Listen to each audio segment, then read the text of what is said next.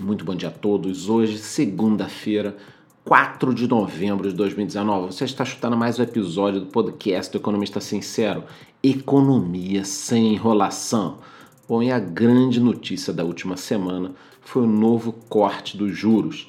Isso aí, a Selic caiu novamente, dessa vez para 5%. Eu gravei um vídeo sobre o assunto, é seríssimo. Com esse novo corte, alguns investimentos, como a poupança, passaram a ter um rendimento real negativo, ou seja, ao término de um ano você perde para a inflação, já que a poupança vai render aí praticamente 3,40% e nós temos uma inflação na faixa de 3,5%. Portanto, chegou a hora no qual aprender a investir bem o seu dinheiro não é mais um luxo, é uma necessidade. E se você pensa que poucas pessoas ainda têm dinheiro na poupança, você está redondamente enganado. Os brasileiros ainda possuem mais de 800 bilhões de reais no que ainda é o tipo de investimento mais utilizado. Mas não é somente na questão dos investimentos que o corte da Selic terá impacto. Veremos nos próximos meses o crédito imobiliário, pessoal, veículos, entre outras categorias de empréstimos caírem bastante.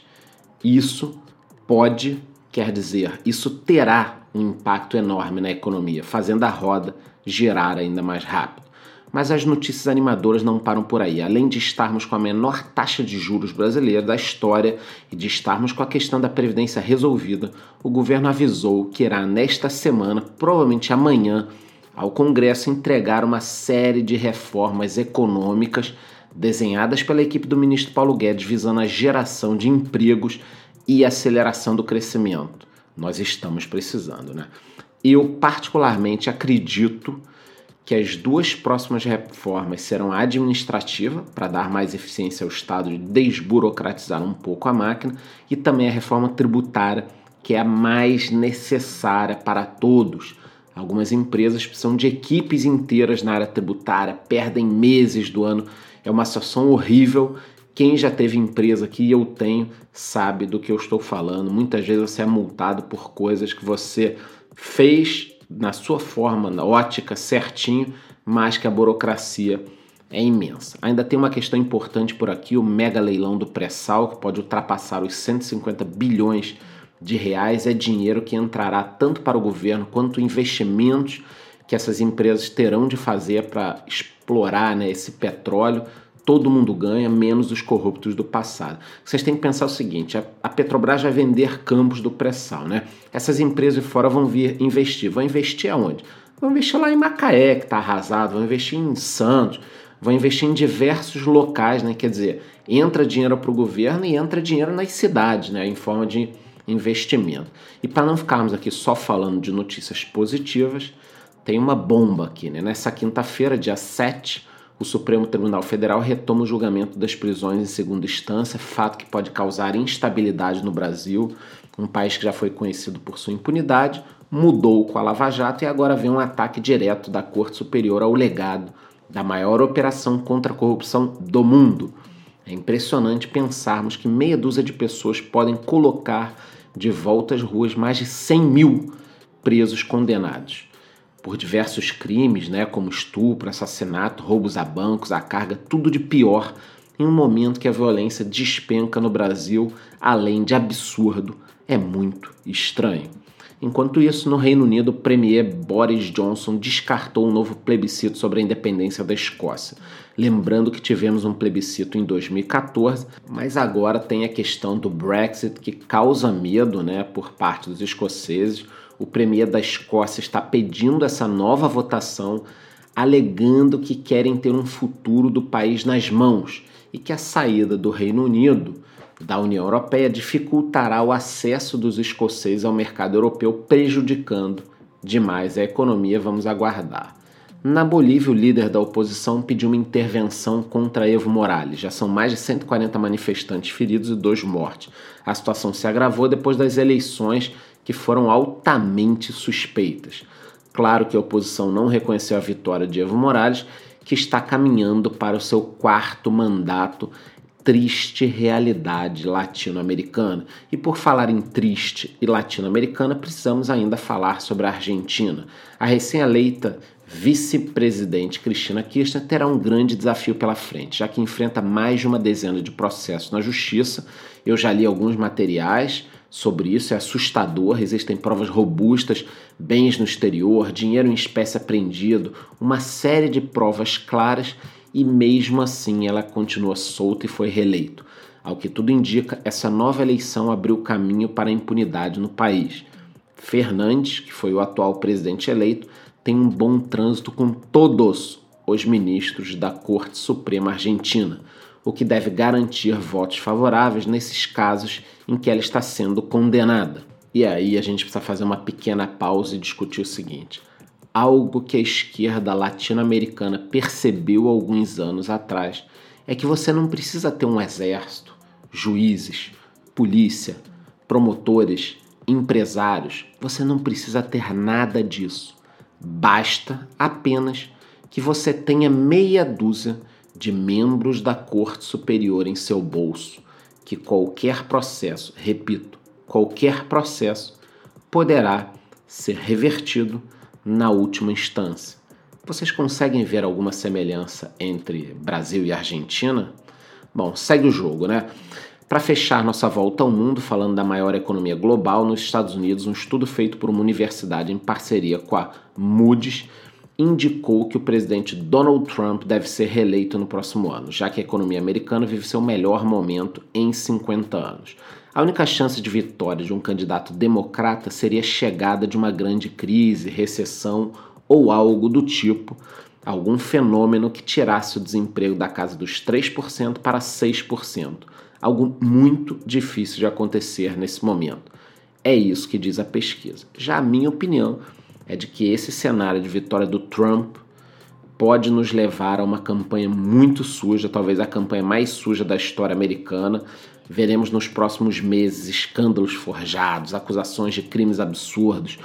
Todo tipo de lixo será usado contra Donald Trump, mesmo com o pessoal sabendo que esses escândalos forjados e tudo mais acaba fazendo com que a população apoie Trump, porque percebe uma injustiça e aí fala, ah, não gosto muito dele, mas o que a mídia está fazendo é meio absurdo, né? Quer dizer, e essas acusações absurdas, como a da Rússia, por exemplo, que a Rússia tentou se meter na eleição americana para eleger Trump, isso foi tão falado e agora já sumiu do noticiário. Por que, que sumiu? Porque não existem provas. É tão óbvio que para a Rússia Seria melhor um candidato democrata ganhando? Já pensou os Estados Unidos com mais oito anos de um banana tipo Obama no poder? Quem não lembra? A Rússia, na época do Obama, estava se expandindo, queria anexar parte da Ucrânia. Quer dizer, todos os absurdos que aconteceram. E aí o pessoal pensar que a Rússia tentou apoiar Trump. Nenhum governo externo forte gostaria da vitória do Trump, porque os Estados Unidos voltaram a ser um país forte a guerra da Síria está diminuindo, o Estado Islâmico acabou, a Rússia está com o rabo entre as pernas, então a derrota do Trump interessa a muita gente poderosa no mundo, começando pela ONU. Já falando dos mercados, para os desavisados, a partir de hoje o fechamento da Bovespa passará das 17 para as 18 horas, horário de Brasília. É claro, em relação às empresas, o grande assunto nos próximos meses será o IPO da Aranco. IPO, para quem não sabe, é quando uma empresa lança suas ações, tá? Esse IPO da Aranco pode ser o maior da história. A Aranco é a empresa de petróleo da Arábia Saudita. Na verdade, isso já é uma novela. Eu escuto há anos que eles pretendem fazer esse IPO, mas parece que agora o príncipe Mohammed bin Salman aprovou essa operação. Para que você tenha uma dimensão disso tudo, a Aramco produz 10% de todo o petróleo do mundo, são cerca de 10 milhões de barris por dia, sendo que a reserva estimada da Arábia Saudita é de 226 bilhões. Por isso, a empresa está avaliada na faixa dos 2 trilhões de dólares, sendo que devem entrar no mercado aí, né? Eles vão liberar de 2 a 5% das ações só Nesse ano, tá, de janeiro a setembro, foram quase 70 bilhões de lucro que a empresa teve. Ainda sobre mercados internacionais, outro assunto quente do momento é a fusão entre a FCA e a PSA.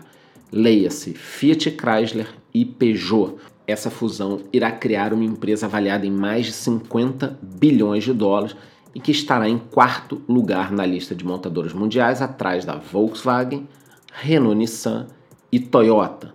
As empresas ainda não confirmaram todos os detalhes, mas estamos caminhando para essas fusões nos últimos tempos, sabendo que a frota mundial deverá sofrer uma troca de veículos a combustão por elétricos e de que as novas gerações não sonham com carros sendo uma prioridade, ainda mais em um mundo com diversos aplicativos como Uber, Cabify, 99.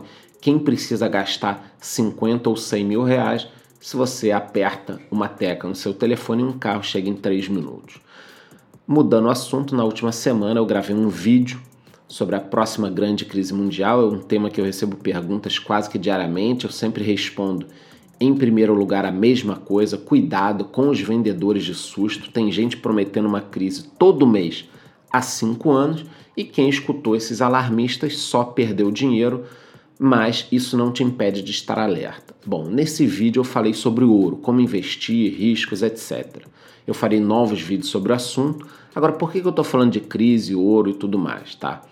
Porque o multibilionário Warren Buffett tem simplesmente no momento quase 130 bilhões de dólares no caixa de sua empresa. E aí ficam algumas perguntas no ar. Estaria Buffett achando os preços atuais das ações caras, ou seja, está tendo dificuldade de alocar essa dinheirama? Será que ele já está aguardando uma queda nos preços para comprar as ações? Saberemos nos próximos anos, mas o que eu falo para vocês é o seguinte: não caia no conto dos alarmistas, mas esteja sempre com a bundinha na parede, ficar atento não custa nada. Outra notícia interessante é de que o Itaú comprou a Zup, é uma empresa com foco em transformação digital. O valor envolvido foi de 575 milhões de reais. A intenção do banco é acelerar a transformação de seus sistemas. Essa empresa foi criada em 2011, tem 900 funcionários, atende clientes como Telefônica, Santander, Zurich, seguradoras, vamos ver no que vai dar essa compra do Itaú, né? Esses bancos gostam de comprar startups, fintechs, mas muitas vezes não dá em nada. Eu gosto de citar o caso do Bradesco, que comprou a corretora Ágora, eu usei ela bastante no passado, era super inovadora, era como se fosse uma XP, ele comprou e meio que acabou né, a corretora. Tem muita gente que usa ainda pelo próprio Bradesco, mas não é nada do que já foi no passado. O Bradesco também comprou os cartões América Express, eu sempre utilizava, virou uma porcaria o atendimento, eu cancelei. Quer dizer, temos dois exemplos de empresas que o Bradesco comprou e matou. Agora, o Itaú comprou a XP, parte da XP, e não matou a empresa. A XP cresceu muito depois que o Itaú comprou. Mas eu acredito isso ao fato de que a XP continuou independente. O Itaú comprou um pedaço da XP, mas a gestão continuou toda na XP, porque quando os bancos englobam as empresas, eles fazem cagada, eles não conseguem gerir esse tipo de negócio. Aliás, falando em XP, um detalhe interessante é que o slogan da XP em 2016 era desbancarize.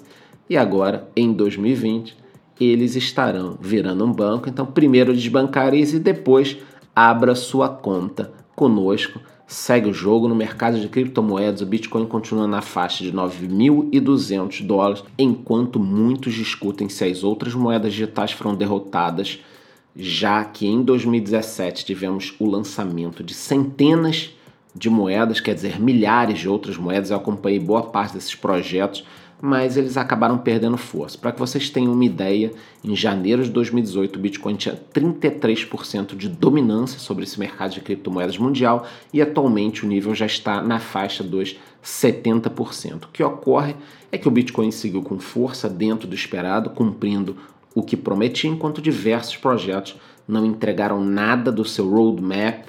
Eu devo fazer um vídeo nos próximos dias explicando esses detalhes mas a vida não está nada fácil para as outras moedas digitais. Então é isso, eu espero que você tenha entendido a importância desse podcast na sua vida. Você está saindo numa segunda-feira de casa com o mínimo de informações do mundo, dos negócios, das criptomoedas, da política. É o mínimo que você precisa saber antes de sair de casa. Desejo a todos uma excelente semana cheia de saúde e lucros. Muito bom dia.